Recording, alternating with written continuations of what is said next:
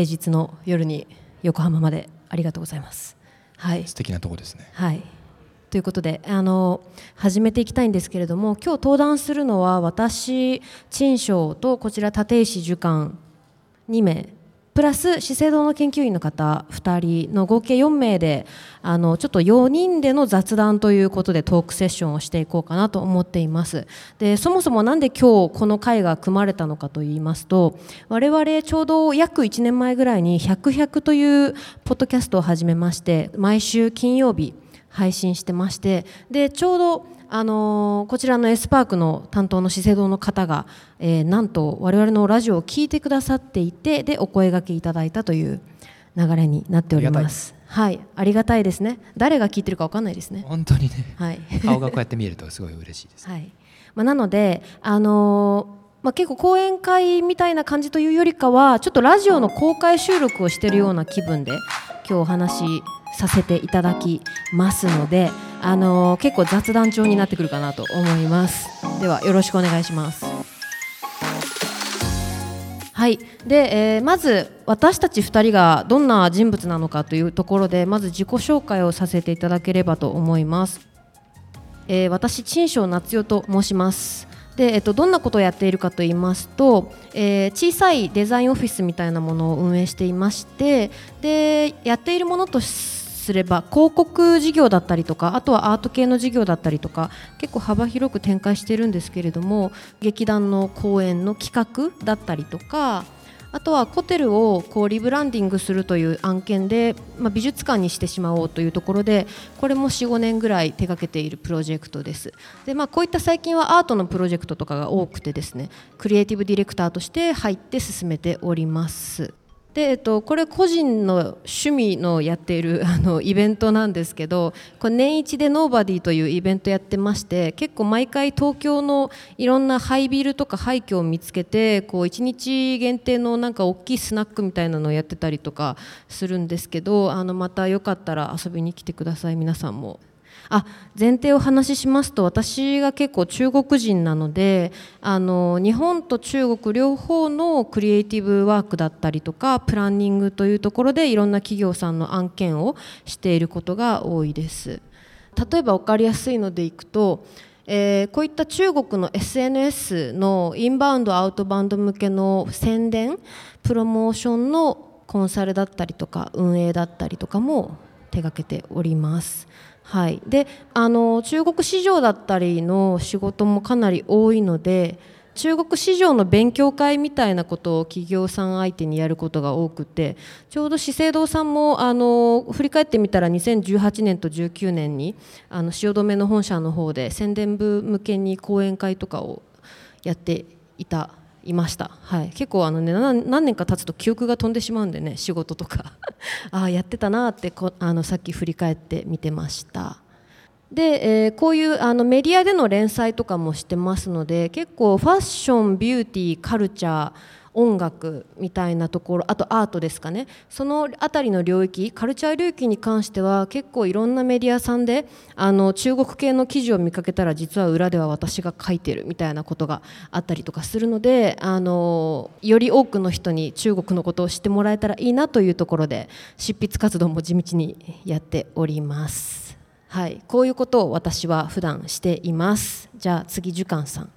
はいえー、立石樹館と申します。基本アーティストで現代アートをやっています。で音楽も美術もやっています。でなんかこういろんなメディアあのなんだろう AI 使ったりとかあインスタレーションって言われてる空間作りだったりあるいは音映像パフォーマンス AR とかなんかいろんなものを使ってはいるんですけども基本的にはなんか2つの境界例えば仮想と現実とか自然と人工みたいなこう境界を分解して新しく合成し直すみたいなことをやっています。で例えば2017年の作品で、私にとってすごい大事な作品なんですけどこれ初めて AI 当時まだまだ、ね、今今年ねチャット GPT とかって言われてますけどもそういう生成 AI が出てくる前にその時にこうインスタグラムのハッシュタグを使ってそこに10万枚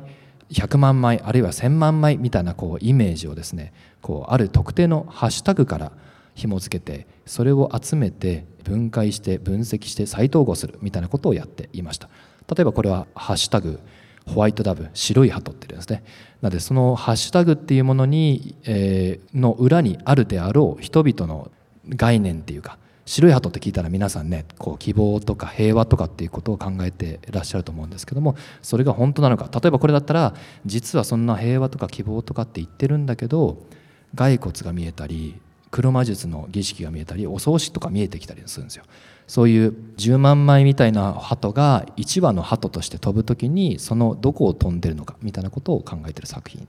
を作ったりあるいはあ今日自然の話をしていくんですが自然っていうものでもどんどん興味がどんどんどんどん強くなっていて自分自身があ私が長野の軽井沢の山で、えー、活動もしています。でその活動の中で例えば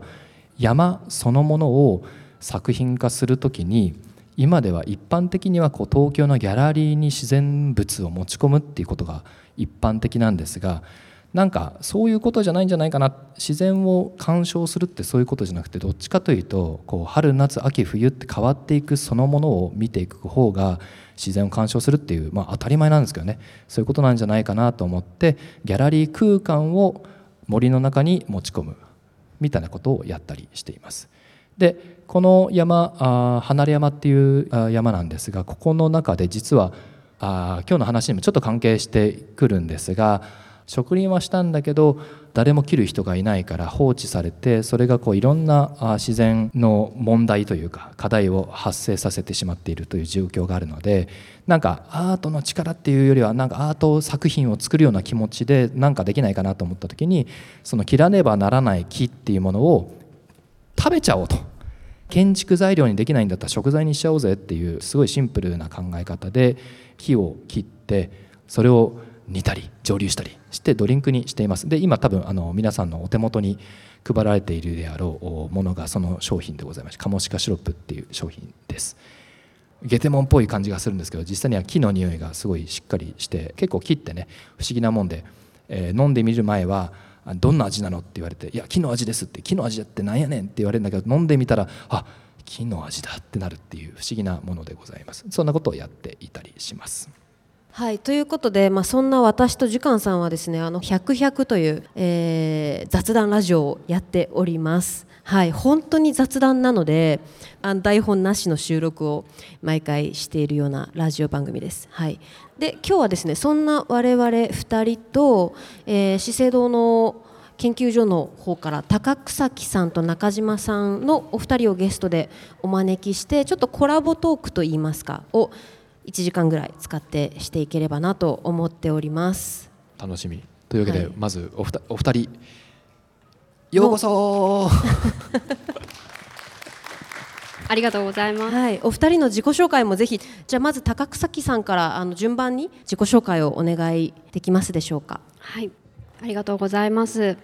と資生堂の高草木と申します。と私は今あの資生堂に中東で入社して7年目になるんですけれども、えー、中東で来る前は11年間大学で植物病理学っていうあの研究をしてましてなので今日結構微生物の話が出てくるっていうことでその微生物間相互作用だったり微生物と植物との相互作用だったりっていうところを研究してたのでちょっと話ができるかなって思ったこととあと今の資生堂では植物エキスの開発っていうのお仕事をしておりましてその中で実際にエキスに使う幻想の栽培を伊吹山っていう山の麓で行っているんですけれどもあのその山の恵みをいただいて丁寧に栽培をしているっていうところのこう恩返し地元の山への恩返しっていうところで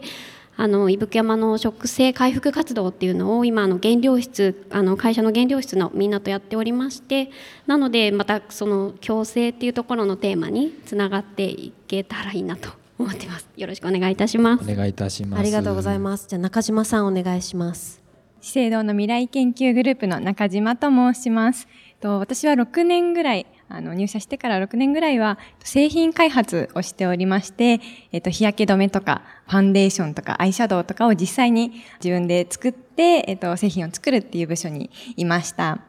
でそこからちょっと去年、あの、何でも自由に研究していいという部署にちょっと移動しまして、で、そこでちょっと肌に住んでいる微生物に興味を持ち、その研究を始めています。今回あの自然との共存ということで何かあの面白い気づきとかいただけたらいいなと思ってあの参加させていただいています。よろしくお願いします。お願いいたします。ありがとうございます。じゃあこんな4人で今日はお話をしていければと思います。はい、はい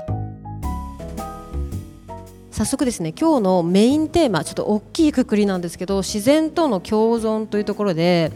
まあ、この今日のトークセッション事前に打ち合わせをしている時にちょっと寿貫さんがやっていることとお二人の専門で結構共通する部分が意外と多いなというところで微生物の話だったりとか自然の話だったりとかあの3名の専門家の方々に私がお話を聞くという形でね進めていきたいと。私は違いますよ。あ違違いますか？知識というよりは好奇心があるあ好奇心。はい、はい、好奇心と専門性ですね。はい、はい、進めていこうと思います。じゃあまず最初のトピックスなんですけれども体の中の菌と外の菌のあれこれについてちょっとお伺いしたいんですが体内の皮膚の菌と美肌菌。これ中島さんが確か菌の研究をされてるんですよね最近。そうですね。去年からちょっと肌に住んでいる菌を研究しています。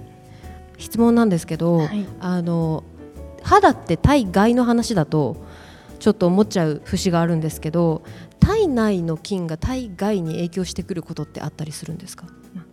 そうですねあの皮膚はその体外と体内のあの一番の境界線であって、まあ、どっちからの影響も受ける器官で逆にあの外からのバリア機能もあのしてる場所ですね。で、結構あの最近分かってきたのは皮膚の深いところにも菌が住んでるっていうことで奥深くにも菌がいるんですけど逆に外からの影響を受けているところもあって例えば一緒に暮らしている人の皮膚の微生物は実は似ているとか、都会に住んでいる人と田舎に住んでいる人では、あの、お肌に住んでいる微生物も違っているとか、ちょっといろいろ出てきていて、もちろん、あの、中からもあるし、外からも影響を受けている、両方、あの、影響を受けているところが皮膚と思っています。へえ、その、その、最近分かってきたっていうのが不思議なんですけど、最近ね。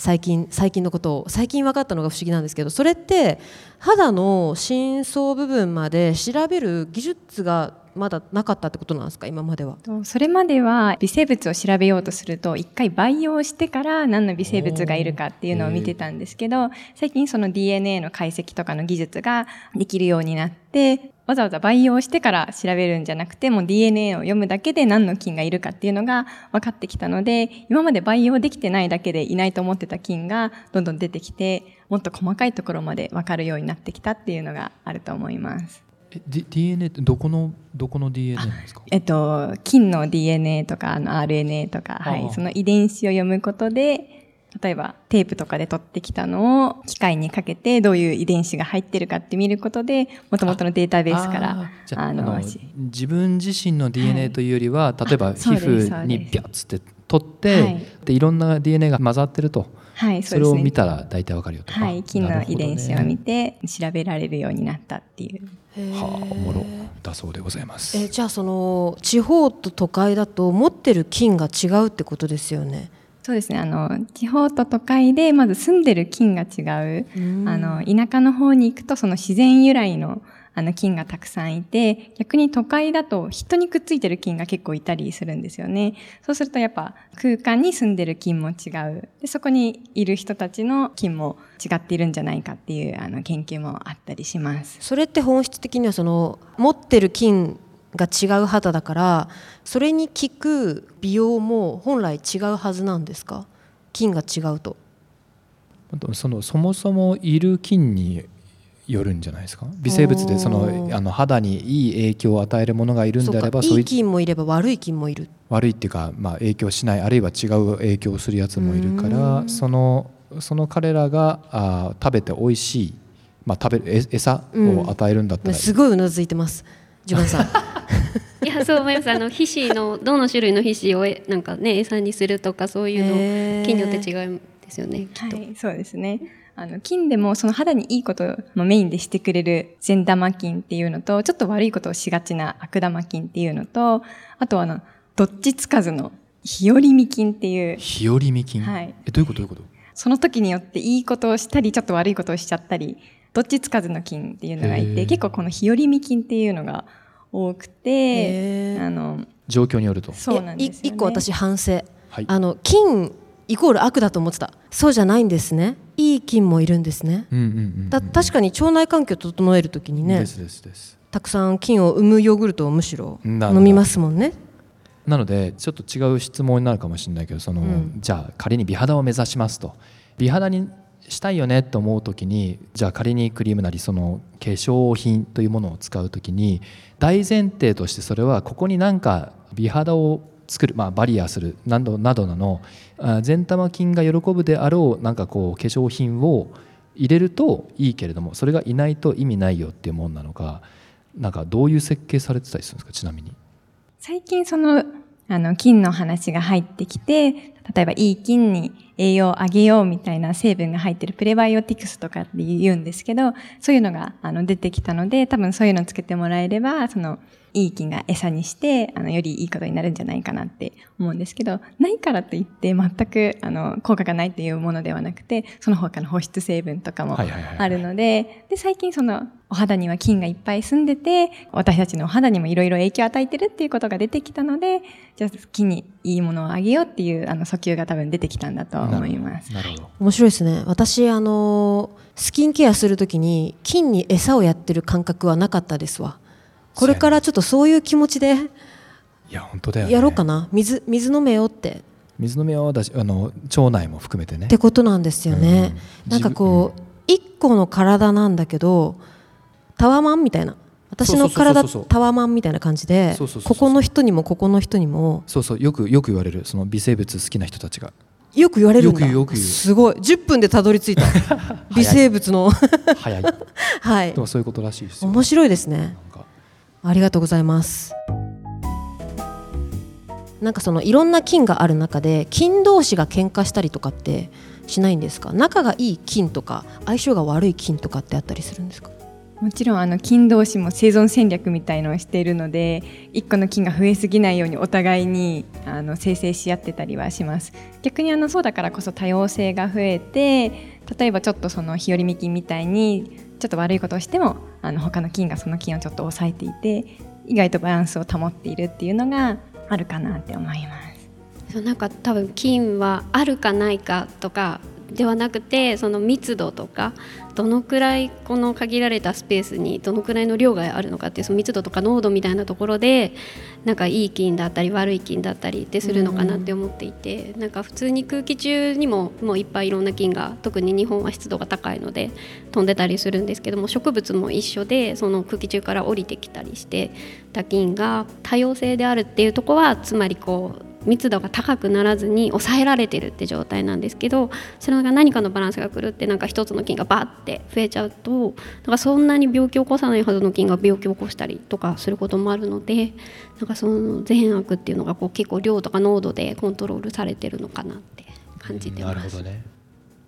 それ面白いですね。多様多様ってのはバランス取れてることっていうのは面白い。均衡面が取白いですれてるっていう、ね、ね。その密度が高すぎないっていうのも面白いですね。調和、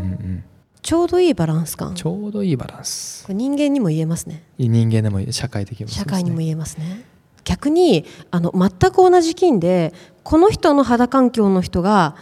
えっと、入りやすいみたいなのもあったりするんですか？人によって違ったりするんですか？そうですね。その菌もその住みやすいところに住みたいので、例えばのあの湿度が高いところに住みたい菌だったら、まあ、湿度が高いところに住んでるし、お肌もその水分量が高いところに住みたい菌は、まあ、そういうところに住んでいて、例えばあの額に多いのはあの結構油が好きな菌が多くて、でも頬にはもうちょっと水分が好きな菌が住んでいて、あの、菌も自分で住みやすいところに住んでいるって感じなので、あの場所によっても違ったりするんですけど、面白い。これかなりスキンケアの勉強になりません？そうだね。部位で違うじゃないですか状態が。だからここに例えばじゃあもっと水分欲しかったらここだけケアしなきゃいけないですよね。え額とかそう本当にそういうレベルなんですか？そうですね、あの、細菌と真菌って言ってちょっと木にもいろんな種類があるんですけど、あのメインはあの細菌が住んでるんですけど、細菌は結構部位によって、あの違って、同じ顔でもその、それこそ、額はやっぱりそのアクネ菌って言って結構油が好きな菌が住んでいたり、頬はもうちょっとあの水分が好きな、あの、表皮ブドウ球菌とか意外と割合が違ったりするんですね。それって何？あのここが仮に北海道みたいな感じでここの辺岐阜みたいな感じなのそそういういや真面目よ？すごい真面目よ？あのつまりその例えばあの森でも日照が当たるところと日照が北側の山山の北側だったらシダが多いよとかそういうこうあのちょっとした本当に 30m50m 移動するとこう植生もすごい変わると。でそれは大体太陽だったりそう水脈地下の水脈だったりいろんなものに今日影響してるんだけどこう僕らにおいても同じように山とかみたいにここはそのなんだろう微生物にとっては 北海道ここは岐阜みたいなもんなのかなと思って。あそうですね。まさに。しかもあとは深さによってもその毛穴の深いところに住んでいる菌がいたりとかそういうのはあんまり空気が好きじゃないから毛穴の奥底に住んでいる菌がいたりとかそうですね。洞窟ですね、あと毛穴とか詰まってるとそこに皮脂がいっぱい溜まってるのでやっぱまたそこは皮脂が好きなあー。の菌が住んでいたりとか。確かに表面もそうだし奥も結構あのいろいろあって奥深いなるあのお奥深い。ところだなと思ってますね。こういうの好き。私が気になったのはそのさっきじゃあここが好きな菌とここが好きな菌っておっしゃってたんですけど菌って全部で、えーとまあ、じゃあ人体の菌だけでいうと何種類ぐらいあったりするんですか？そうですね。まあ、皮膚に住んでる菌は今1000種類ぐらいいるんじゃないかって言われてたりもんするんですけど、ね。でもそれはじ少なくあのまだ同定できてないだけで、はいはいはい。あのもっとあの菌を調べられるようになったらもっといたとかあの全然なると思うので、今やっとその種類分けできるようになったのがそのぐらいなだけであって、まだまだまだ未知なあの微生物ってすごい多くいると思うので、なるほど。あの分かってるのがそのぐらいもっとのもっと思ってよりもいろんなものが出てきたりするんじゃないかなそれって化粧品って菌を実際に自分の肌に与えると先ほどそのいい菌がいるといいこともあるっていうケースがあるじゃないですか。そうするとその菌をじゃあ化粧品に取り入れたらいいってことなんですか？すごい最新のところの技術だとは思うんですけど栄養を与えることをプレバイオティクス。実際に菌を与えることをプロバイオティクスって言うんですけど実際あの腸内細菌だと今そういう研究もされてたりして、うんもういい菌をあのお腹に入れようとか多分あると、はい、思うんですけどあの皮膚もそれをやろうっていう研究としてはあったりするんですけどやっぱ化粧品で今すぐやろうとすると非常に難しいところがありましてまだまだできてないところね、本当に、まあ、未来の話ですけど精密にできたら一人の肌の菌診断それに適用した菌ボトル。できると思う。できますよね。できると思う。そうですね。あの、もちろんそのいい菌を取り入れていくっていうところも大切なんですけど、さっき言ったように菌も住みたいところに住むので、やっぱその菌に合わせたいい環境を作ってあげるっていうことも、あの、大切になるので。そうですよね、はい。その菌が住みたいいいいい環境づくり大家さん大家さん。大家ってことか。マンション。大家。はいそういうことです。いやでも今日意識が変わりました。なんか自分の体を客観的に見れる気がしますこの話を聞くと。うんうん。なんか私だけの体じゃないんだみたいな。金1億人飼ってんだって。一兆十兆。10兆、10兆ぐらい飼ってる。とんでもないですね。すごいよね。国どころじゃないからね。でバランスが崩れると荒れちゃうんですね。だしなんか面白いのはなんか今日のあの本題的かもしれないんだけどはい自然とのそうそうそう共存ね。ここの話をしてるだけでもその10兆の生き物がいてここにおいてすでにそのもう生態系みたいなものがもうしかも結構巨大な生態系が生まれていると。うん。で自分の中に違う生態系が生まれているというふうに考えることで自分すらもあ大きい生態系の一つだなって思えるんじゃないかなとかすごいいや思いました。思いますよね。そのバランスの話とか多様性っていう言葉の使い方が先行ってるなと思って先ほどの。ああそうだよね。はい。生態系自然とかって聞くとすごい広いものとして地球全体とか、うん。まあ、小さい意味で言えばこうあの都会の中の森とか、うん。そういうぐらいの自然っていうふうな認識しかないけどそうそう。ここにあると。なんか多様なだけじゃダメであのその多様が調和された状態とか適切な量がその範囲にいるとかっていうところを全部含めての多様性なんだなと思ってなんかその多様性っていう単語への理解も深まった気がするんですよ。そうだねやっぱさっきのその均衡が取れてるとか余白がとかってそれすごいいい話ですよね。そうなんか一つ今のお話を聞いて思ったのがその自然界とその肌の上で似ているのはどちらも適切ななんか人の手が入ることがやっぱりどっちにも大事かなと思っていてなんか自然って聞くともう生態系の自然って聞くとそのままなんか放置して自然に任せてが一番いいって思われそうだけどそれは間違いで全然持続的ではなくって人の肌もなんかちゃんとメンテナンスが必要ですし、はいはいはいはい。あまとめてごめんなさい。いやまとまってないですよ。もうむしろ むしろ始まったぐらいの感じ。本当に。かなってちょっと今思っちゃいました。うん例えばその最初私プロフィールで紹介させていただいたあの今その資生堂のあの原料チームでやってる食生回復活動っていうのもその今あの恵みを受けてあの麓で栽培してるんですけどちょっと山の上の方が荒れてきたっていうのがあってでその原因は、まあ、鹿とかあの気候変動による豪雨とかがあるんですけど、まあ、それにプラスして人の手が入らなくなってきたっていうところもあるんじゃないかなと思っていてなんか昔はあの昔話にあるようなこう山へ芝刈りにおじいさんが行きましたみたいな形でなんか芝刈りに行くことによって植生が豊かな植物いろんな草花が育っていたっていうとところがあったんですけどそれが今その習慣がなくなって放置されてくることでちょっと植生が偏ってきたっていうようなところがあるので、まあ、やっぱりこう自然界も人の手が大事かなと感じています。なんかそうなんですね。芝刈り私も実は自分の山のことやるまで芝刈りってよく分かってなくて。おじいちゃん芝刈り行って言うけど芝刈りって何？し芝って何？みたいななってたけど実際にはねあの倒れてる木を取るとかあのいらん木をちょっと剪定すると、まあ、そういう森をきれいにするため光がよく入るためにとかやるんだけど最近ねびっくりしたのがあの子供2人いて7歳と4歳なんですけど絵本読んでたら最近ね芝刈り行ってないんですよね。おじいさん。おばあさん洗濯行ってんだけど おじいさん芝刈り行ってないのよ最近。森に行くみたいな。太郎とかじゃなくて？桃太郎とかでも何でも、えー？おじいさんは芝刈りにおばあさんは洗濯にっていうのがおじいさんはどこ行ってんすか？今わかんないの。自然の山の中には入ってんだけど、へー。芝刈ってはないのよね。へえ最近の絵本で。だからいやこれは時代だなと思って個人的には面白い話。そうなんですね。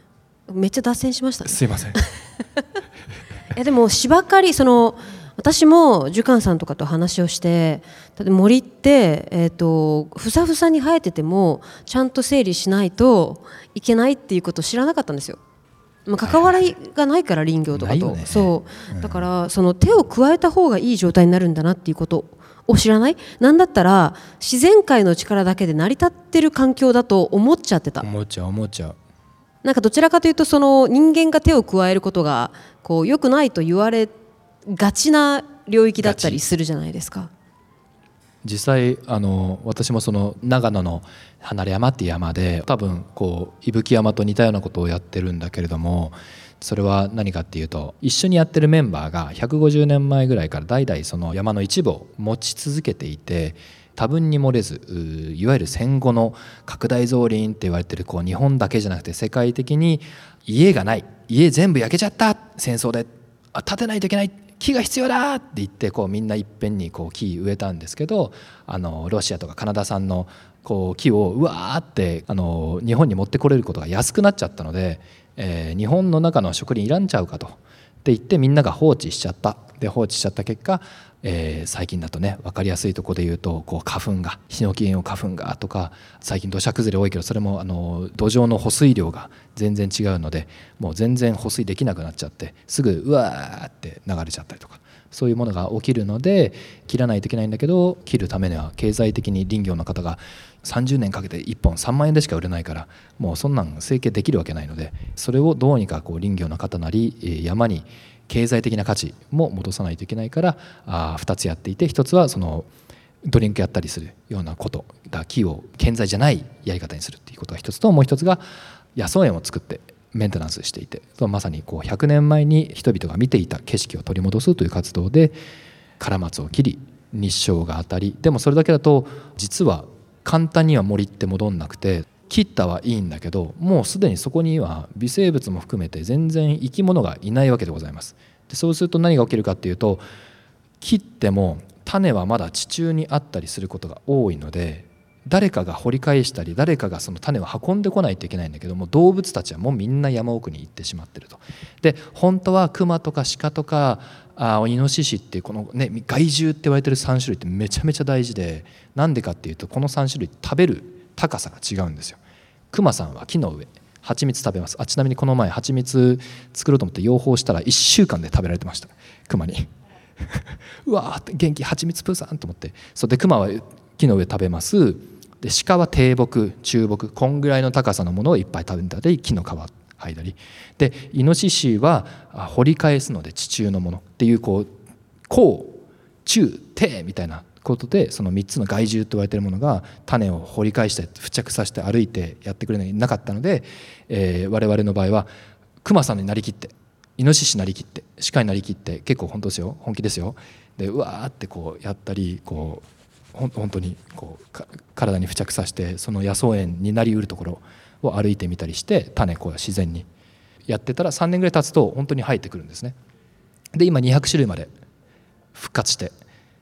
非常に美しいところでまたぜひ遊びに。えめっちゃ面白いと思ったのがその森を整えることって生態系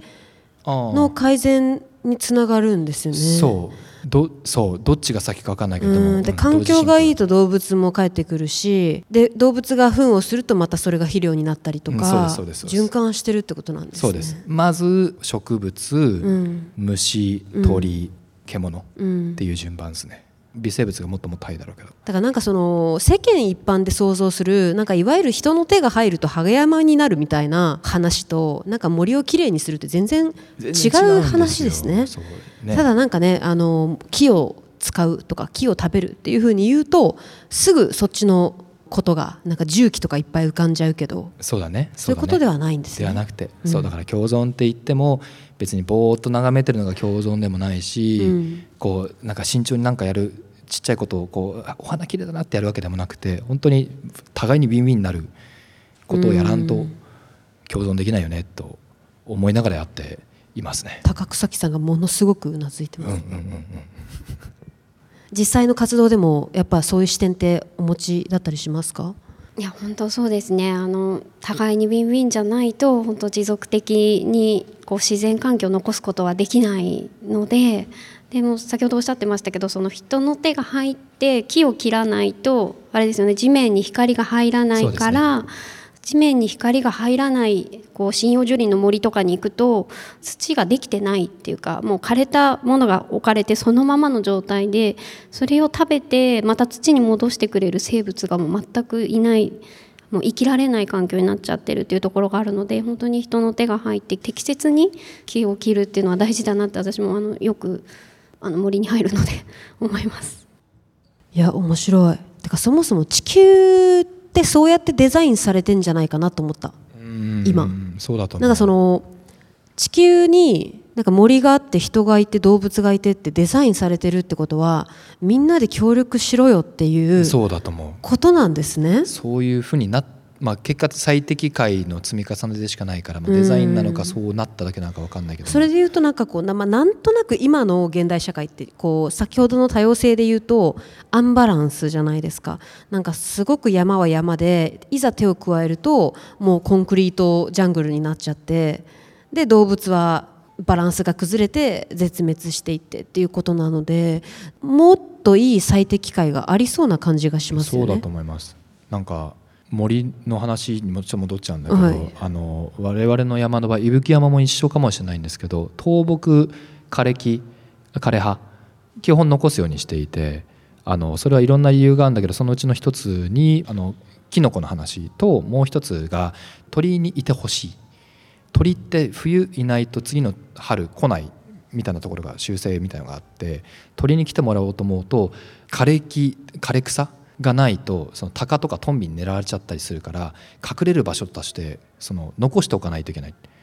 で倒木も一緒でそれがその下にいろんな、えー、生態系がまた生まれて虫とかね虫とかがあるからそういうのを残すっていうふうにしてるんだけど一般的に植物園とかっていくとすぐ消えちゃうし街中のあのなんとかフラワーガーデンですここはって言っててももう綺麗に単年草あのたあの1年で亡くなるやつがピーって切られて終わっちゃったりとかする。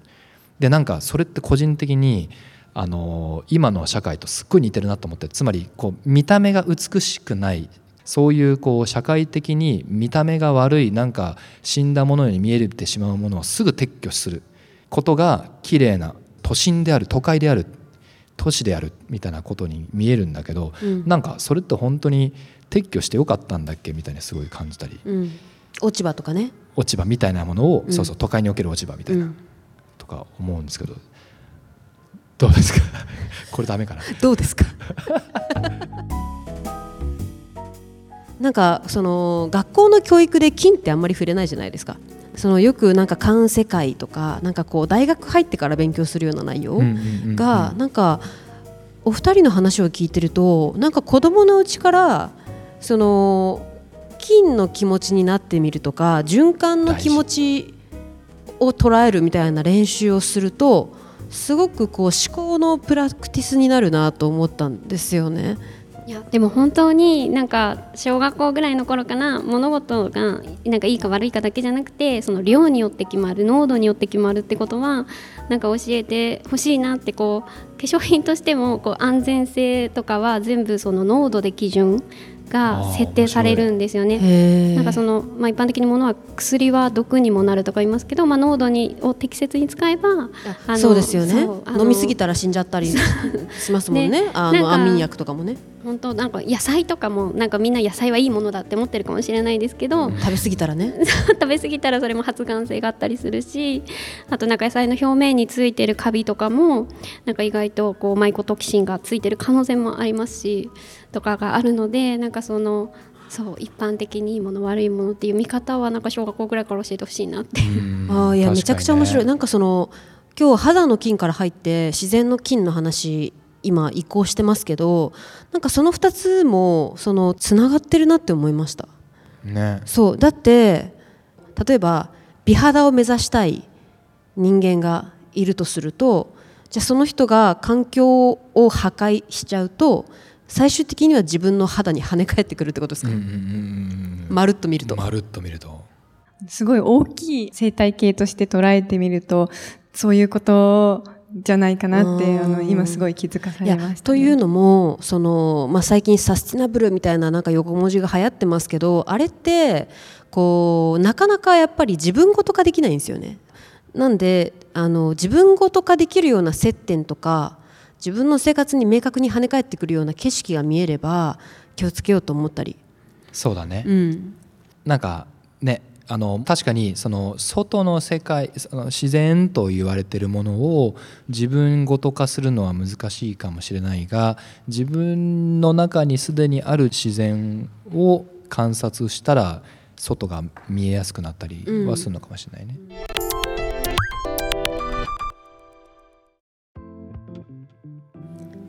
なんか今日はなんだろう物事の見方が変わりました。このたった1時間で。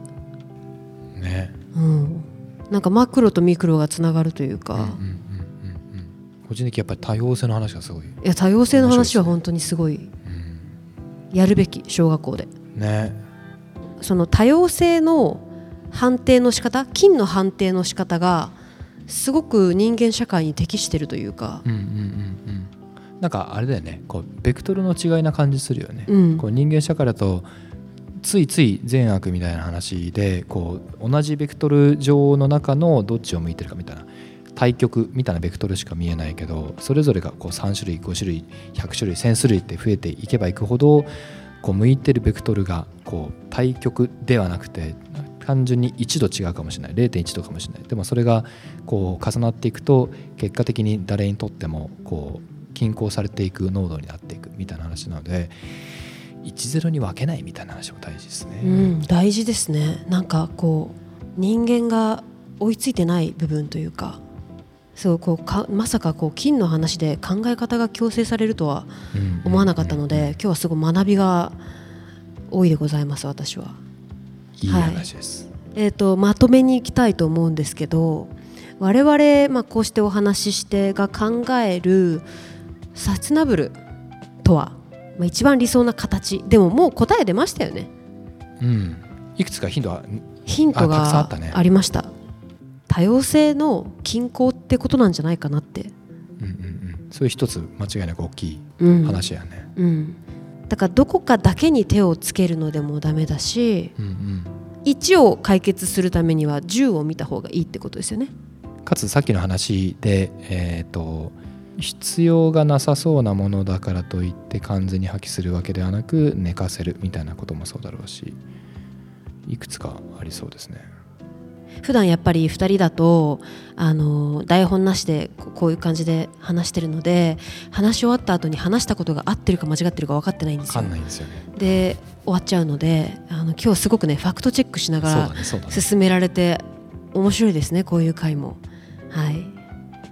ぜひこれからも研究応援しております。ありがとうございます。ありがとうございます皆さん1時間ありがとうございました。司会にマイクを返します。